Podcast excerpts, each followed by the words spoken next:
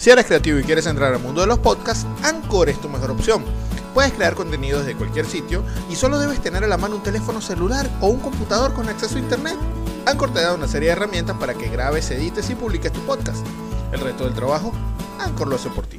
Una vez grabado el episodio de tu podcast, Anchor te ayuda a distribuirlo en las principales plataformas disponibles, tales como Spotify, Google, Apple y muchas, muchas más. Si aún no te animas, déjame contarte lo mejor de todo.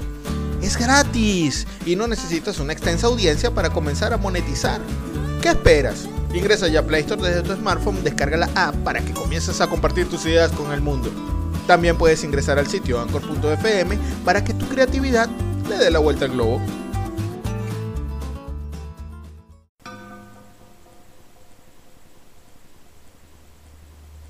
Universo 25 presenta Paranormales. Experiencias 100% reales, vividas por gente común como usted o yo.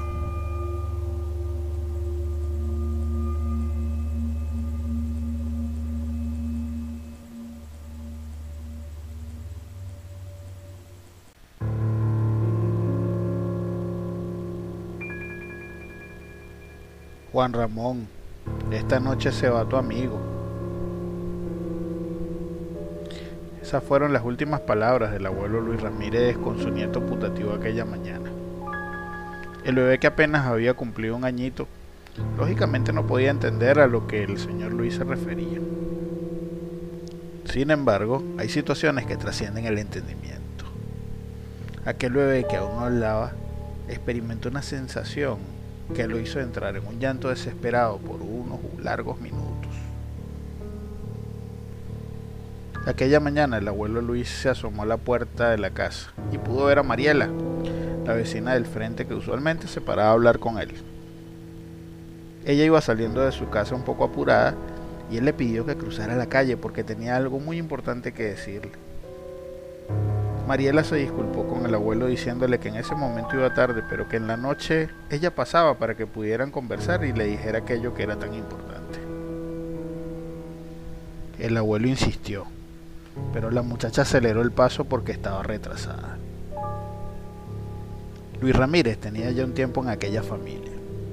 Estaba muy pendiente de todo lo que pasaba en la casa y apoyaba económicamente en todo lo que podía a pesar de su edad y el deterioro de su salud estaba especialmente pendiente del hijo de un añito de Elena, a quien cariñosamente llamaba Juan Ramón.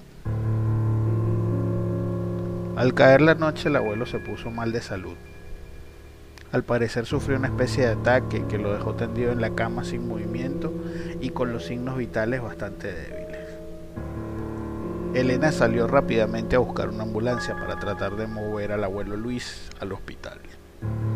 Mientras ella salía comenzó a conseguirse con una serie de obstáculos que no resultaban normales.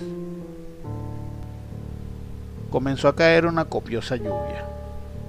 Eso complica el traslado hasta el hospital más cercano, que está a unos 20 minutos caminando o tal vez a unos 10 minutos en transporte público.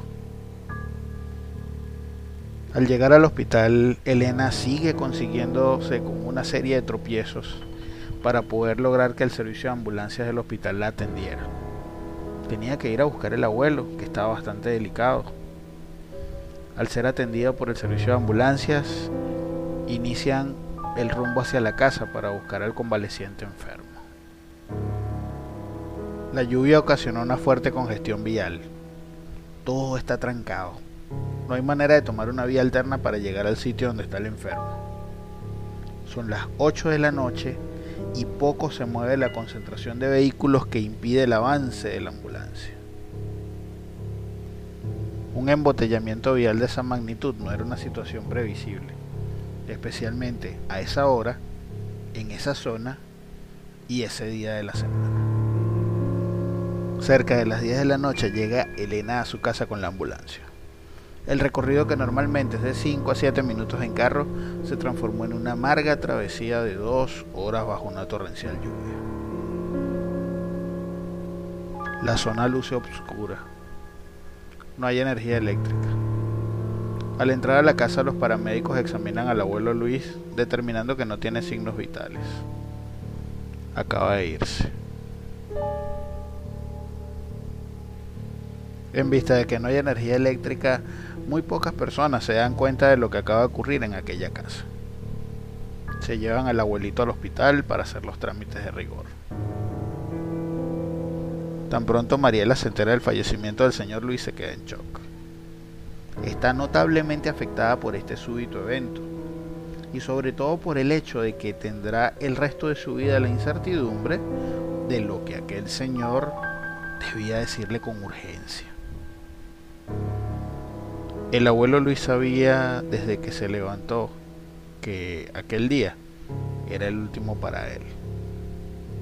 Con ese nivel de clarividencia realmente es lamentable que Mariela no se haya detenido un momento a escuchar lo que él tenía para decir.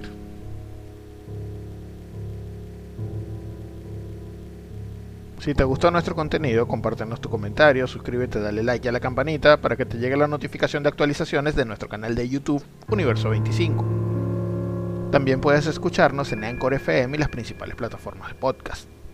Síguenos en las redes sociales, arroba universo25 en Instagram, arroba u25 en Twitter y en nuestro correo electrónico universo25 arroba gmail.com. Si deseas compartir tu experiencia paranormal y que la relatemos en este espacio, por favor escríbenos. Quien moderó para ustedes, Francisco Galíndez. Hasta el próximo episodio.